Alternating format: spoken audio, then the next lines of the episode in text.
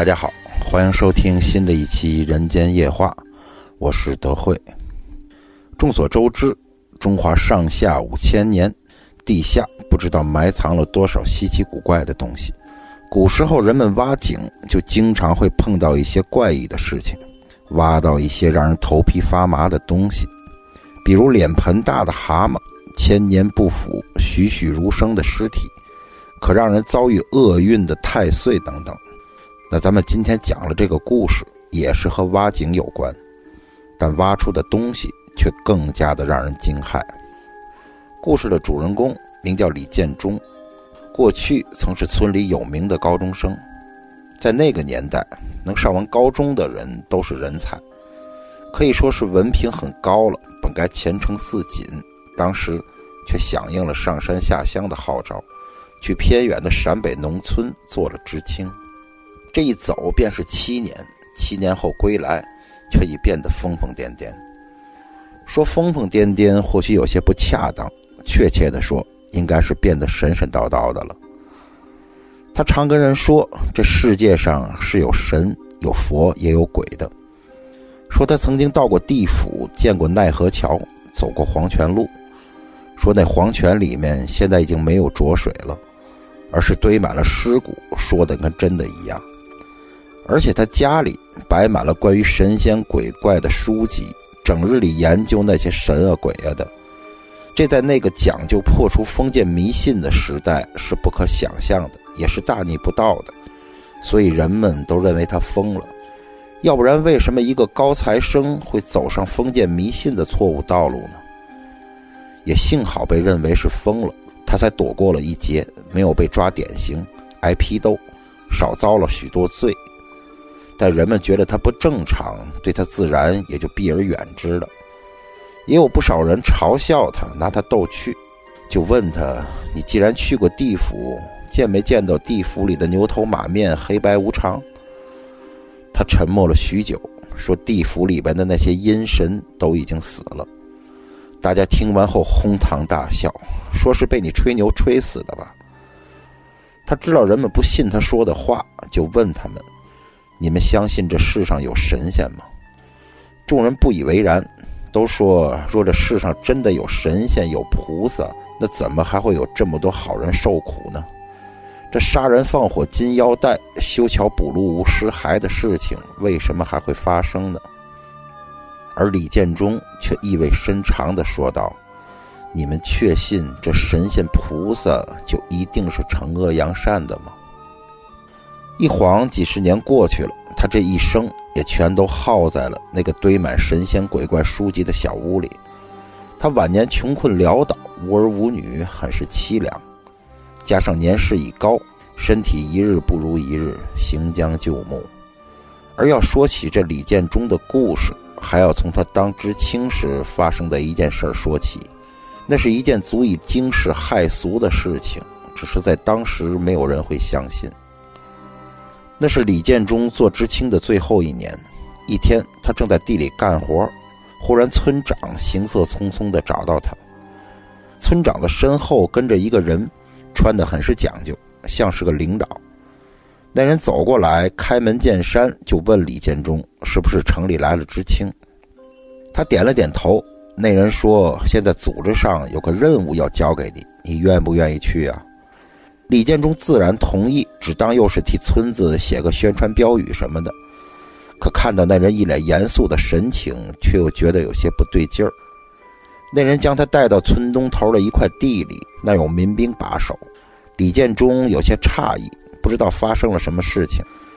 此时地里已经有几个人在等着了，其中一个人是村里有名的阴阳先生。村里人看风水、下葬、迁坟这样的事儿，都会找他。有时候他也会给人算卦，推算福祸吉凶，而且算的八九不离十，颇为灵验。因为姓王，所以村里人都叫他王半仙。据说他小时候曾拜过一个云游道人为师，跟着修过几年道，所以有些道行，能看风水、断阴阳。只是后来村里响应上面号召，打倒一切牛鬼蛇神、封建迷信，便把他抓了典刑。每天拉出去批斗，高帽一戴，靠上十多斤重的枷锁，每天跪着忏悔，跪到膝盖往外渗血，不时还遭人拳打脚踢。白天上街游行，晚上关牛棚，没少遭罪。他也从过去人见人敬的活半仙儿，变成了人见人憎的神棍。现在过的是人不人鬼不鬼。李建忠看到他就更奇怪了，到底发生了什么事儿？怎么把他给叫来了？那些人里还有一个是村长的小舅子，靠关系进了民兵团，听说马上就要当排长了。这人心狠手辣，平日里没少整人，所以村子里的人都怕他。那阴阳先生自然也没少挨他整，所以跟他站在一起，头都不敢抬起来。周围还有一些群众在那里议论纷纷，不知道在讨论什么。李建忠来到近前，低头一看，见地上有个洞，深不见底，里面还往外冒着寒气，旁边放着挖井的工具，一看就知道，肯定是挖井时遇到了问题。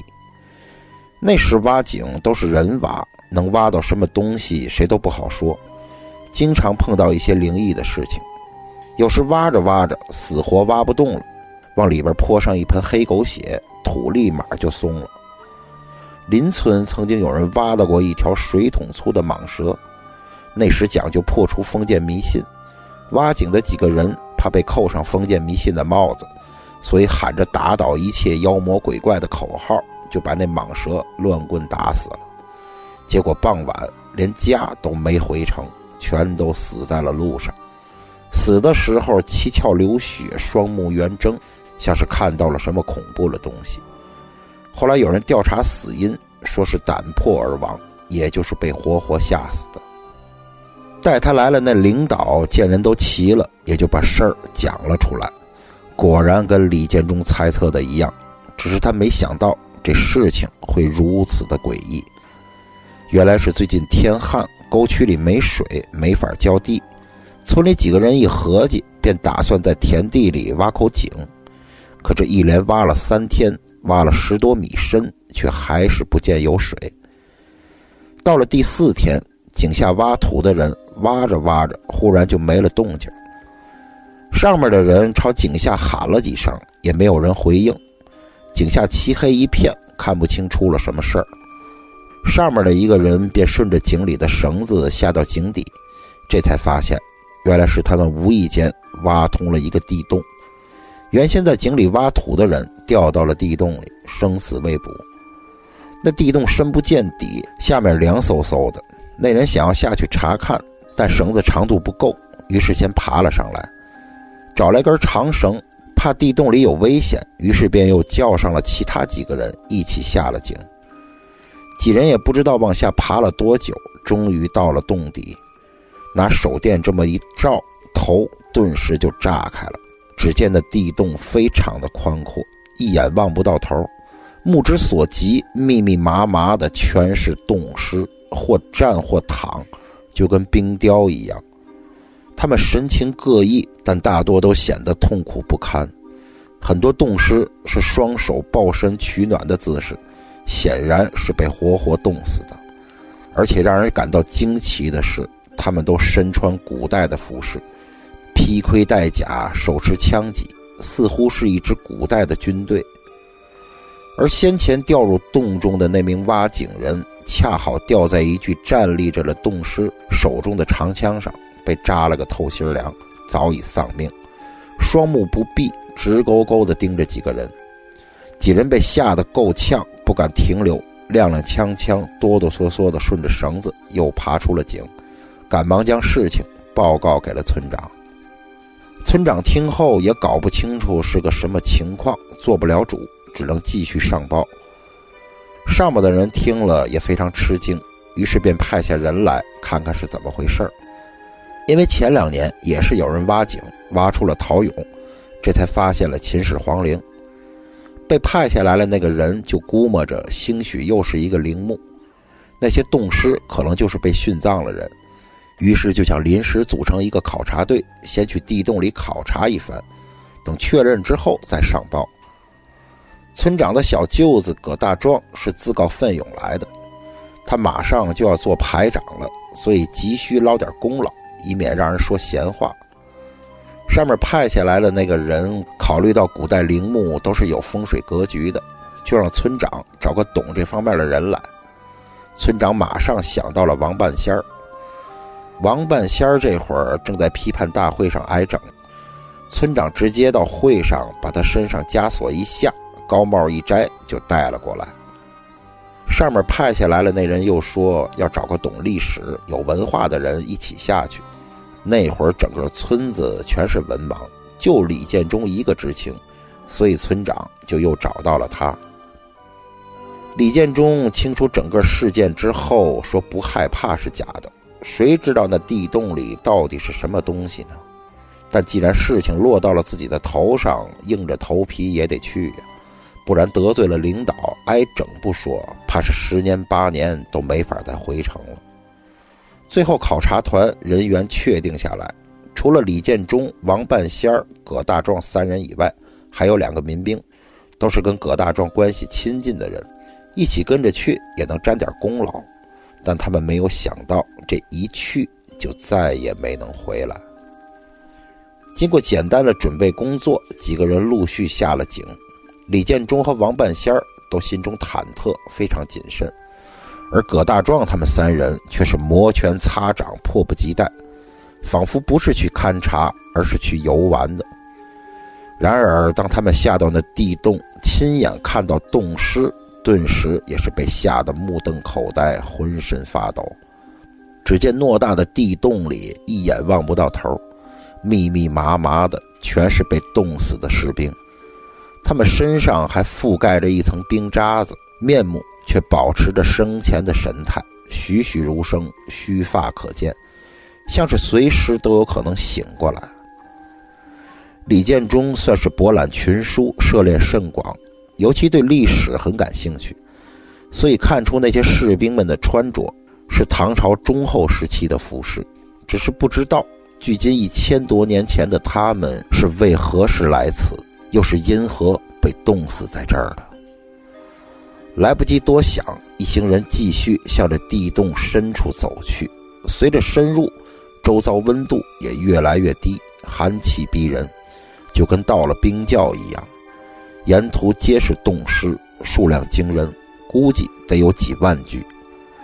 李建忠有些奇怪，照理说，唐朝这么大规模的离奇伤亡事件，应该在史书上有所记载，但他搜肠挂肚。也没有想起哪本书中有相关的记载。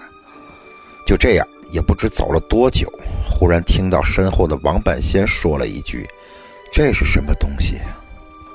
李建忠回头一看，见他手里拿着一个物件，像是一条鱼，青铜所铸，竟然是一个鱼符。这鱼符是唐朝时期将领们调兵遣将的身份凭证，与虎符相似。上面刻有将领们的姓名、职位。他拿过那鱼符，见上面用古文刻着“都知兵马使王天运”。他问王半仙儿：“这东西哪儿来的？”王半仙说：“是在地上捡的。”他说自己腿脚不好，每天被罚跪，长此以往落下了病根儿，走不了多久就要坐下歇歇。刚才休息的时候，无意中就看到了这个铜鱼。李建忠盯着鱼符上王天运的这个名字看了许久，越看越觉得熟悉。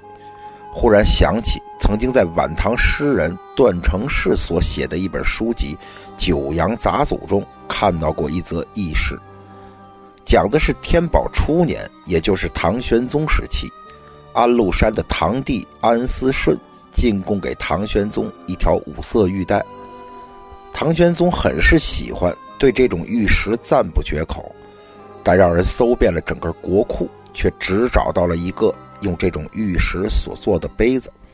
唐玄宗非常恼怒，便派人质问这种玉石的产地西域诸藩为何不进贡宝玉。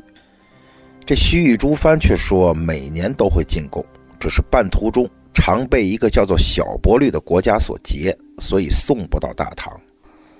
唐玄宗听罢大怒。召集群臣想要远征小伯律国，群臣大多不同意，只有右相李林甫赞成，并且举荐了一个人，这人便是王天运。据那书中所述，王天运带领四万兵马长途跋涉来到小波律国，濒临城下，波律国王非常惊恐，派出使者请罪，说只要肯退兵，自己愿意献出宝玉，并且每年派人到大唐进贡。但王天运并未同意，率兵攻破城池，屠虐城中百姓，然后带着三千战俘以及无数金银财宝离去。博律国中有术士说，王天运屠虐百姓，致使城中血流成河，生灵涂炭，其行不义，上干天怒，必有灾殃，上天必将降下风雪，以惩其恶。果然，王天运返回途中，走了尚不足百里，忽见鹅毛大雪自天而降，狂风骤起，大风吹过，海里的浪花瞬间便被冻成了冰柱。冰柱又被狂风吹得粉碎，足见风势之大。四万兵马一时之间皆被冻死，只余两人死里逃生，返回大唐。其中一人便是王天运。王天运将此事奏与唐玄宗，唐玄宗大惊，随即命人前往查看。那人来到出事的地点，见海中冰结如山，无数士兵的尸体被冻住。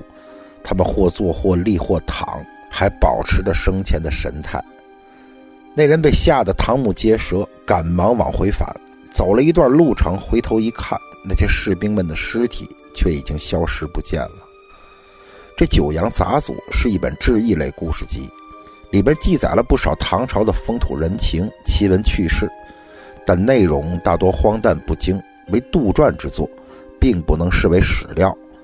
所以李建忠一开始并没有想到这本书，但现在看来，这书中所记载之事也并非全是臆想，应该是根据当时的一些民间传闻所创作。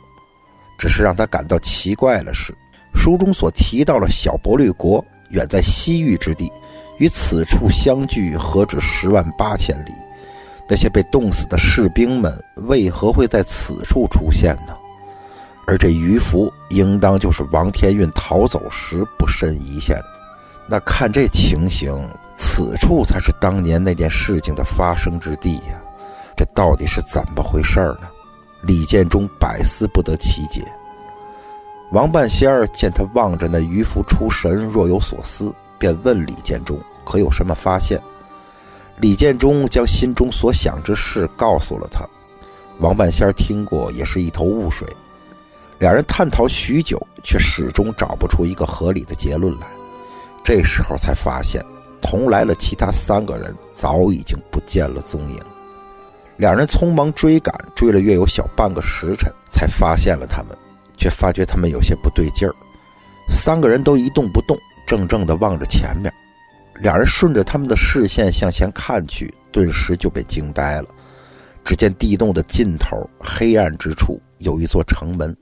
看得出，那大门是青铜所铸，有三四丈高，巨大无比。斑驳的城门上隐隐泛着猩红，好似鲜血涂染后年久岁深留下的光泽。城门两旁耸立着两尊巨大的石像，那石像非人非兽，腰手而人身，面如恶鬼，发似朱砂，巨口獠牙，相貌极其丑陋骇人，手中。持一柄钢叉，怒目而视，凶神恶煞一般。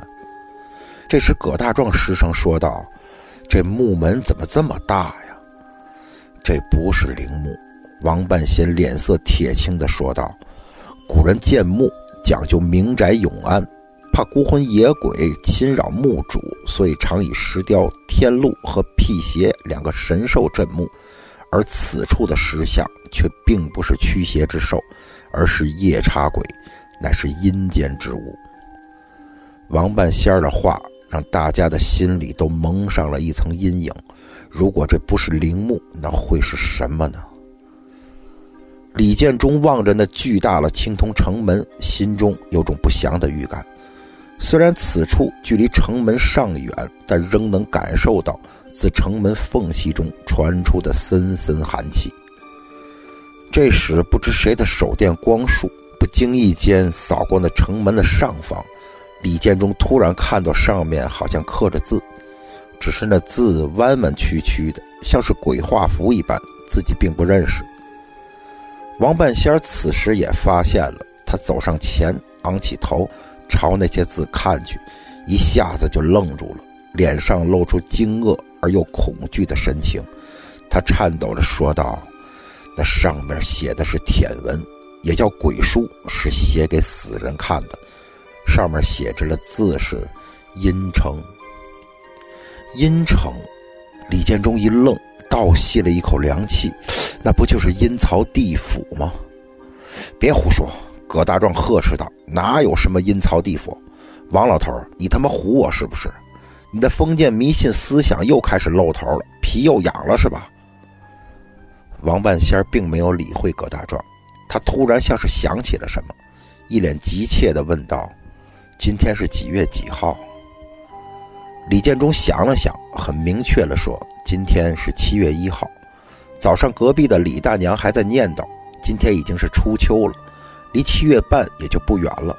打算去给老头子烧纸，就是不知道组织上让不让去。”王半仙听后，脸色变得更加苍白，他低着头喃喃自语道：“是了，是了，那就是了。这下明白了。”李建忠听得稀里糊涂，便问王半仙：“明白什么了？”王半仙没有直接回答。反而是问出了一个奇怪的问题：“你们知道地府在哪儿吗？”李建忠说：“地府在地下，说不定他看了前面的青铜门一眼，说不定这里面就是地府。”王半仙却摇了摇头，说道：“地府不在地下，哪怕往地下挖再深，那也是属于阳间，而地府是属于阴间的。阴间与阳间并不相通。”可以说是另一个空间，另一个世界，就像那些和尚们整天说的西方极乐世界、东方琉璃净土一样，并不是指西方和东方，而是指其他的世界。而阴间和阳间唯一相通的时候，便是在每年的七月。俗话说：“七月流火，夏去秋来。”七月正是天地间阴阳交接之时，阳气盛极而衰。阴气显现，阴间现世，届时地府之门大开，阎王爷便会放地府中的亡魂出来享受食血。民间传闻说，阎王爷之所以放出亡魂，是为了让他们回家享受祭祀。其实这种说法是错误的，因为人死后若无业障的话，是要转世投胎的，而留守在地府中的，往往是一些冤魂厉鬼。将他们放出来会有什么后果？可想而知。一直持续到中元节，也就是俗称的七月半，地府之门才会关闭。所以民间才会有七月初鬼门开，七月半鬼乱窜的俗语。因为七月半是地府门关闭的最后一日，所以孤魂野鬼们会特别猖獗。这也是人们在那天容易生病、发生灾殃的原因。过去人们在七月半不仅要祭祀祖先，还要给一些孤魂野鬼烧纸，就是为了让他们享受供奉之后就可以不再祸害人，安然离去。那阎王爷为什么要放出冤魂厉鬼祸害人间呢？李建忠不解地问道。王半仙摇了摇头：“这我哪知道？或许是怕那些冤魂厉鬼在地府待久了生事儿，给他们放放风吧。再说了。”你以为这神仙就一定是善良的吗？李建忠听后若有所思，又总觉得哪里不对，但又好像一下子明白了很多事情。那接下来李建忠他们会做出怎样的选择？青铜门后面到底隐藏着什么秘密呢？下周为您继续讲述。好了，今天的节目就到这儿，咱们下期《人间夜话》再见。